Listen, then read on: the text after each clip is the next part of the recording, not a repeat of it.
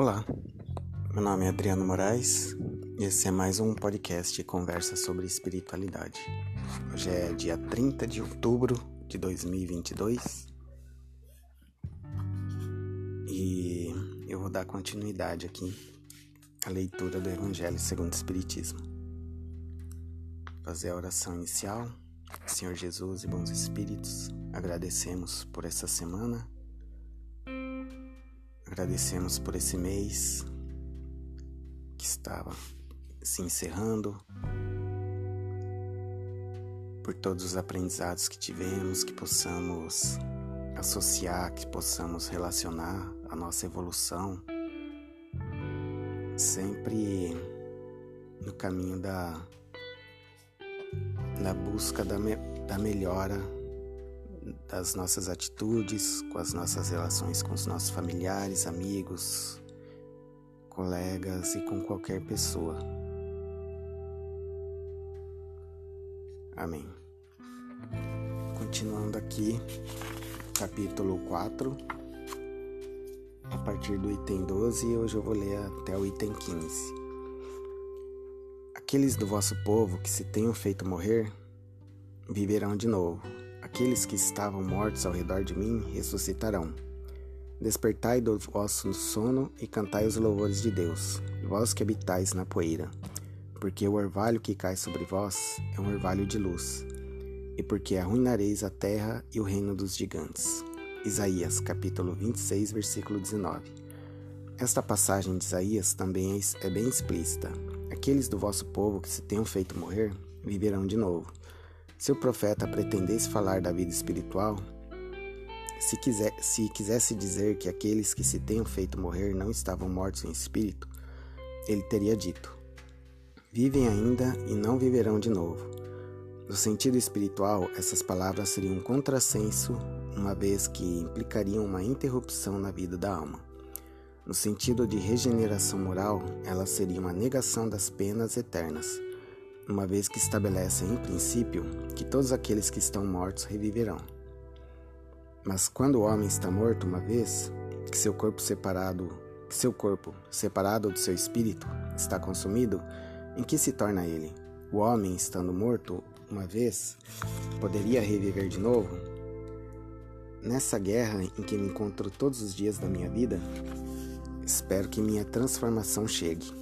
João capítulo 14, versículo 10, 14, tradução de Le Mastri de Sassi. Quando o homem morre, perde toda a sua força e expira e expira. Depois, onde está ele? Se o homem morre, reviverá. Esperarei todos os dias do meu combate, até aquele em que me chegue alguma transformação. Idem, tradução protestante de Osterwald. Quando o homem está morto, ele vive sempre. Terminando os dias de minha existência terrestre, esperarei, porque a ele voltarei de novo. A mesma passagem na versão da Igreja Grega. O princípio da pluralidade das existências está claramente expresso nessas três versões. Não se pode supor que João tenha querido falar da regeneração pela água do batismo que, certamente, ele não conhecia. O homem estando morto uma vez, poderia reviver de novo? A ideia de morrer uma vez e reviver implica na de morrer e de reviver várias vezes. A versão da igreja grega é ainda mais explícita, se isso é possível. Terminando os dias de minha existência terrestre, esperarei, porque a ela retornarei, quer dizer, eu tornarei a existência terrestre. Isso é tão claro como se alguém dissesse: Eu saio da minha casa, mas a ela retornarei.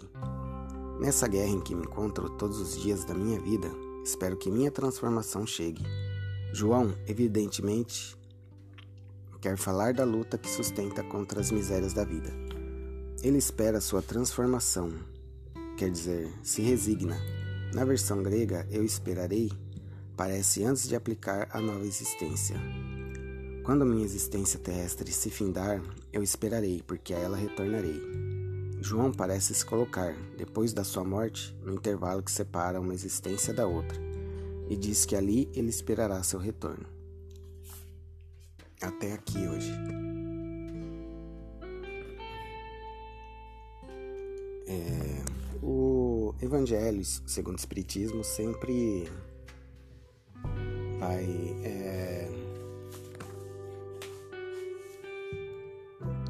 trabalha na comprovação da, da, da, da reencarnação, na, da continuidade do espírito, da vida do espírito, da, na continuidade da, da consciência, que nada acaba aqui.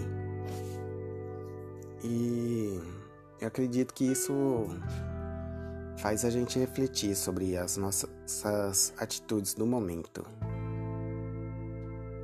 E eu lembro uma vez lendo o livro do Lobsang Rampa, ele falando que é, por causa de acreditar na reencarnação, algumas gerações é, da China é, viveram assim meio que em preguiça pensando, ah, já que eu vou reencarnar, eu vou curtir essa vida, vou não vou precisar fazer nada e tal. Deixa para próxima vida. Mas não é assim. Não é assim. É, é a questão do, do equilíbrio, do aprendizado contínuo. É como é como a gente entrar na escola e existe o ensino fundamental, né, o básico, o ensino básico, o colegial e a faculdade. Assim, o ensino básico é até o colegial, é o mínimo que se espera de todas as pessoas na atualidade. Mas conforme o tempo vai passando, é, vão, vai se exigindo uma, maior, uma melhor formação, uma continuidade do aprendizado. E, e não é. Não é até quando a gente achar que tá bom. É para sempre. É como uma frase de um, acho que um violonista, né? Violinista. Ele praticando uma nota simples. É um violinista idoso, ele praticando uma, um treino simples de, de violino.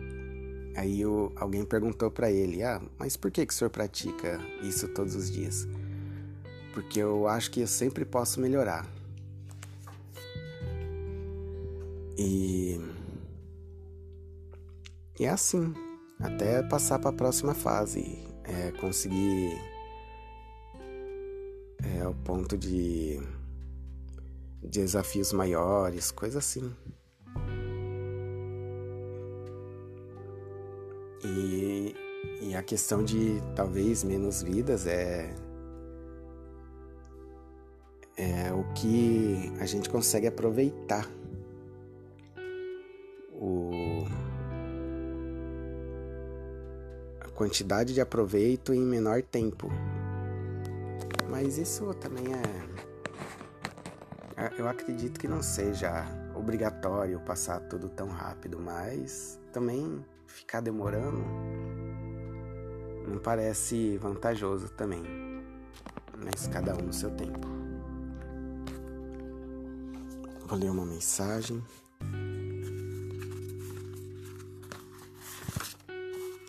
Um sentido para viver bem. Se desanimas facilmente e não encontras motivos para ser alegre, se te fechas às boas ideias e sentes no lugar do coração uma pedra, se te é fácil enxergar defeitos nos outros e te parece sem brilho, reavalie o que fazes. Retifica o teu modo de ser. Toma rumo de espiritualidade e grandeza como o rio que procura o mar. E olha com positividade o mundo e as pessoas. Atua no bom sentido, que a vida se mostra bela. Ama, compreende, rompe o pessimismo e te descobrirás em paz. Uma vida melhor te espera.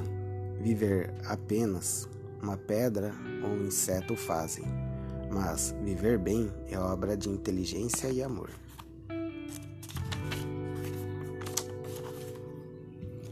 Senhor Jesus, bons espíritos, agradecemos por esse momento de reflexão, de meditação que o Senhor abençoe essa semana que se inicia, abençoe esse penúltimo mês do ano,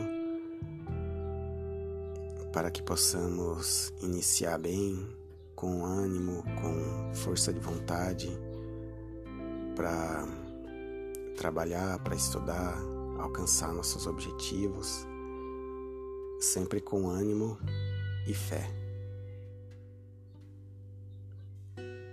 Pai nosso que estais no céu, santificado seja o vosso nome. Venha a nós o vosso reino. Seja feita a vossa vontade, assim na terra como no céu. Pão nosso de cada dia nos dai hoje. Perdoai as nossas ofensas, assim como nós perdoamos a quem nos tem ofendido. Não os deixeis cair em tentação, mas livrai-nos do mal. Amém.